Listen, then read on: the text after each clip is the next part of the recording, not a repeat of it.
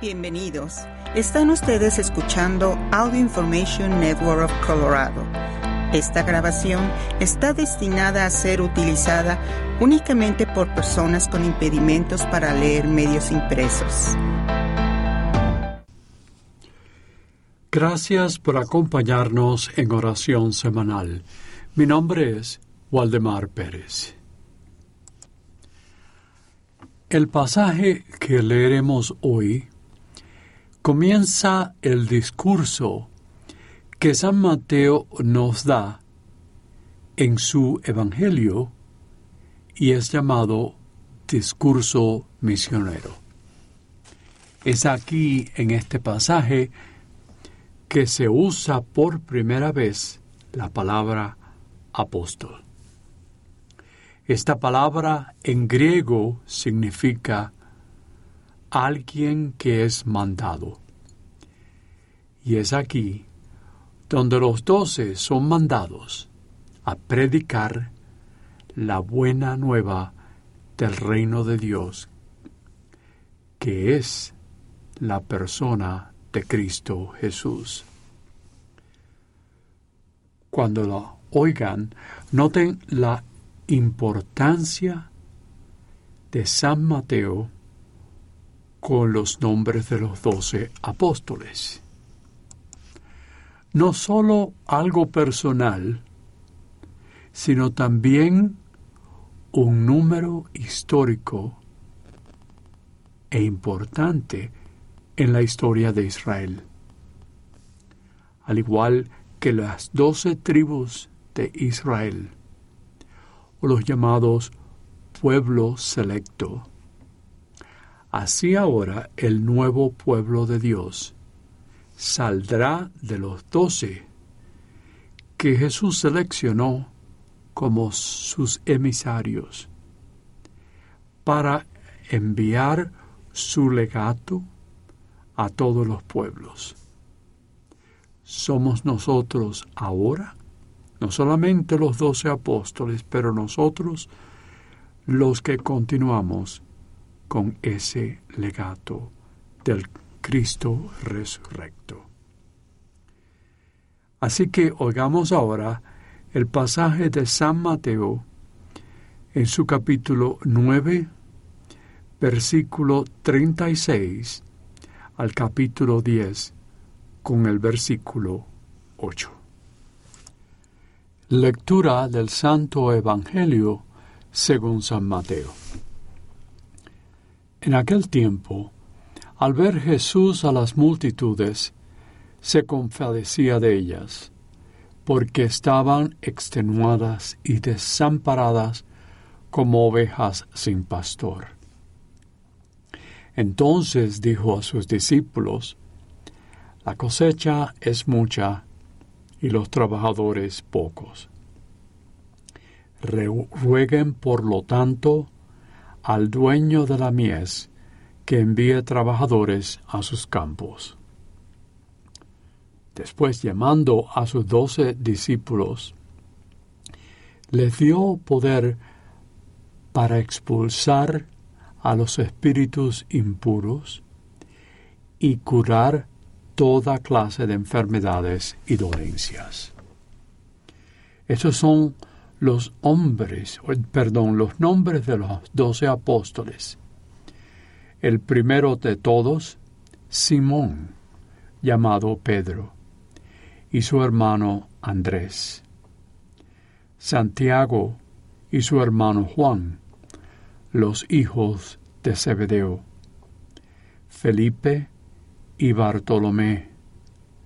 Tomás y Mateo el publicano Santiago, hijo de Alfeo, y Tadeo, Simón el cananeo, y Judas Iscariote, que fue el traidor.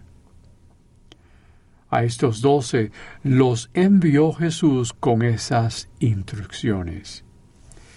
No vayan a tierra de paganos, ni entren en ciudades de samaritanos vayan más bien en busca de las ovejas perdidas de la casa de Israel. Vayan y proclamen por el camino que ya se acerca el reino de Dios. Curen a los leprosos y demás enfermos, resuciten a los muertos y echen fuera a los demonios.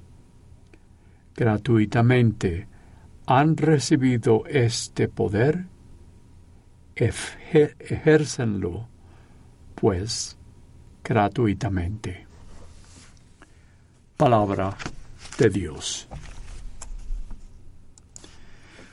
Como nos dice Mateo, Jesús manda a los doce para predicar a las ovejas perdidas de la casa de Israel. Ese es el principio. Primero está hablando de los judíos antes de ir al resto del mundo. En esos tiempos, tiempos bíblicos, significó que no solo los malos, los que tenían mucha ira con Dios, sino gente ordinaria que se habían dejado de la práctica judaica, su religión, y que estaban separados, alienados de Dios. Hay que recordar que en ese tiempo de Jesús, el judaísmo estaba dominado por los fariseos, quienes insistían en la estricta interpretación de la ley. Había tantas prescripciones y códigos de la ley que la gente ordinaria no podían saberlos o recordarse de ellos. Pero los fariseos insistían que el no observarlas era el fallo total de ellos por la ley. Por eso tantas familias ordinarias que tenían que comer y trabajar, algo que tenían que hacer, naturalmente se sintieron desprendidas y se desviaron, se fueron. Esta gente, como dice el pasaje de hoy, eran multitudes que estaban extenuadas y desamparadas como ovejas sin pastor. Claramente indica que la ley era tan renuente que no podían hacerlo. Así que Jesús mandó a los apóstoles con el poder, la misión de curar a los enfermos, dar vida a los muertos, curar a los leprosos, expulsar a los demonios. Estas son palabras basadas en la profecía del profeta Isaías. Eran palabras del profeta Isaías creo que en el versículo, perdón, en el capítulo 54-58. Pero Jesús mandó a los apóstoles con el poder, la comisión de curar a los enfermos, dar vida a los muertos, curar a los leprosos y expulsar a los demonios como acabo de decir. O sea que dijo que cuando el Mesías viniera, estamos hablando de Isaías, que aquellos ciegos del plan de Dios, finalmente sus ojos estarían abiertos. Aquellos que estaban sordos de la palabra de Dios, finalmente oirían que aquellos llenos de pecado se arrepentirían, que aquellos que estaban casi cambiados, tomando senderos diferentes y pequeños, cambiarían. Pero Jesús, al despertar los espíritus de aquellos que lo oían, también curó a aquellos con enfermedades físicas, no literalmente, pero de manera real. Jesús vino a salvarnos a nosotros también de todo pecado. No podemos decir una enfermedad literal, sino física. Esto lo hizo para asegurar a todos de que si podían curar lo físico de aflicciones terribles como la leprosía y la muerte, que todos ellos podían ver lo que hizo. También tuvo el poder de liberarlos del pecado, algo que no conocían o que no querían entenderlo. Lo que hizo fue darle a los doces, sus apóstoles, el mismo poder que él tenía. El mensaje que oímos hoy, como descendientes de ellos, somos también miembros del cuerpo que al darnos similar poder por medio de nuestro bautismo. Por este bautismo estamos comisionados a predicar la buena nueva, el curar o ayudar a otros a curar elevar a aquellos que sienten, que no sienten poder, que se consideran inadecuados, y darles una vida mejor. Jesús nos dice abrir los ojos de los que no pueden ver la belleza y el amor de nuestro Dios. Ayudar a los que oigan la voz de Dios, que nunca cesa de continuar llamándolos. No solamente a ellos, sino a nosotros también. Siempre continuamos siendo llamados por nuestro Dios. También ayudar a aquellos que hayan desistido de la religión, de lo espiritual, y así recibir ese amor que todos recibimos. Y no hay que ir al centro de Denver o cualquier otra ciudad y poner una caja de madera como si fuera un púlpito, sino simplemente que esto pueda pasar en la mesa la mesa que tenemos en el comedor o en la cocina, o en el lugar donde están muchos hablando al beber agua en la oficina. O quizás en el hueco número nueve cuando están practicando el golf cualquier lugar en que muchos nos reunimos. De esta manera podemos ejercitar la compasión, algo que muchos ignoran como saben, o tener el tiempo para oír lo que quieren decir, sus problemas, sus alegrías no tener miedo de compartir nuestras ideas y valores y más de todo, compartir nuestra fe.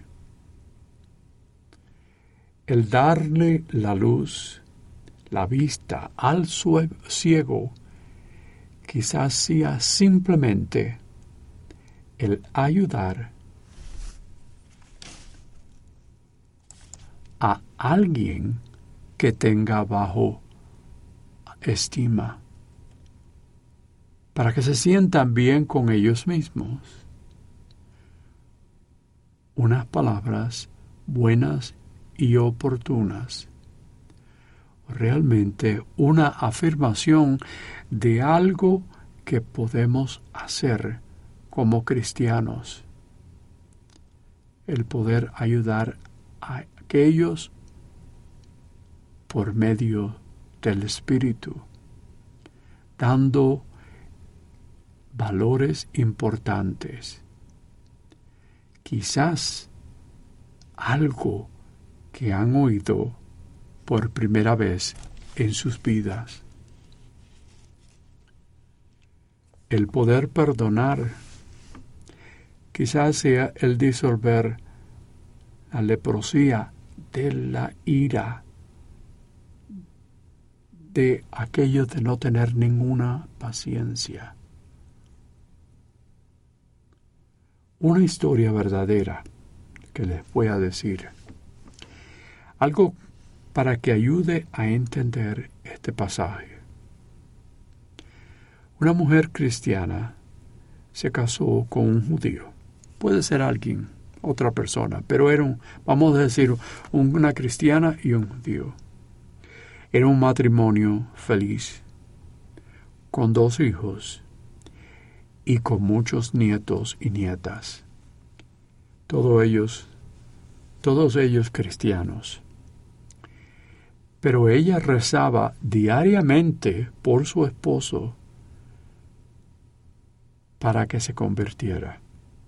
Y lo hacía con novenas, con velas para esa intención lo que ella quería que le pasara a él. Nada, nada había pasado hasta que un día, ya ellos estaban casados por muchos, por decenas de años, una gran amiga los vino a visitar.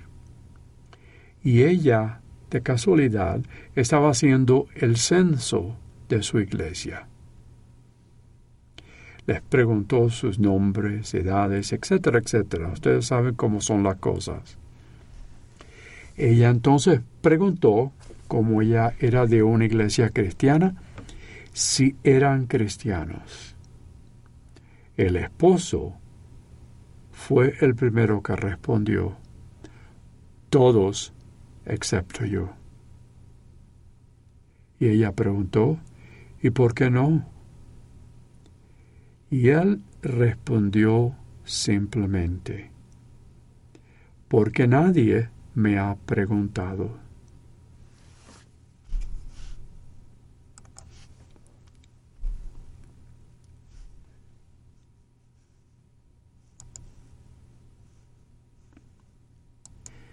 Ellos se sorprendieron grandemente.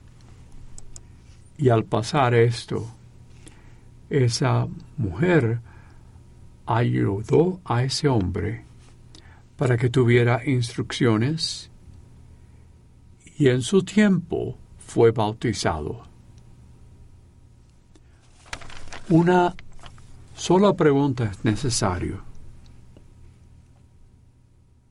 ¿Qué es necesario para ayudar el cambiar a alguien? Una simple pregunta que una persona necesita oír lo que le pidan y responderlo. Eso es lo que Cristo Jesús nos dice. Eso es lo que Cristo Jesús le dio a los doce apóstoles. Amén. Oremos por nuestra paz y la paz de otros y de las naciones en guerra. Oremos por los enfermos. Oremos por los fallecidos. Oremos por justicia y amor en el mundo. Oremos por las viudas y los huérfanos. Oremos por el fin de la pandemia. Oremos por los que ejercen autoridad. Oremos por tener un buen verano. Oremos por los que van a visitar por avión, por carro y trenes. Oremos por aumentar nuestra compasión. Oremos por los confinados en sus hogares.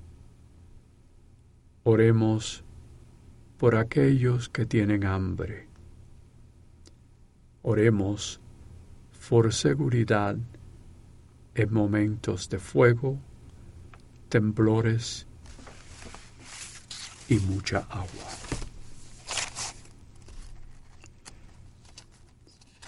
Dios de generosidad y amor, nos llamas a ser discípulos de tu Hijo Jesús y también ser responsables de todos tus dones. Abre nuestras mentes y corazones a ser más conscientes y agradecidos de tus incontables bendiciones. Transfórmanos por el poder de tu Espíritu a una vida de corresponsabilidad llevada por una oración llena de fe, de servicio al prójimo y de compartir con generosidad. Enséñanos a ser fieles siervos de tus dones y que podamos redoblarlos como nos has dado. Esto te lo pedimos por Cristo Jesús nuestro Señor, por los siglos de los siglos. Amén. Muchísimas gracias por acompañarnos en oración semanal. Mi nombre es Waldemar Pérez. Si ha disfrutado de este programa, por favor suscríbase a nuestro servicio gratuito en nuestra página web www.aincolorado.org o llamando al 303-786-7777.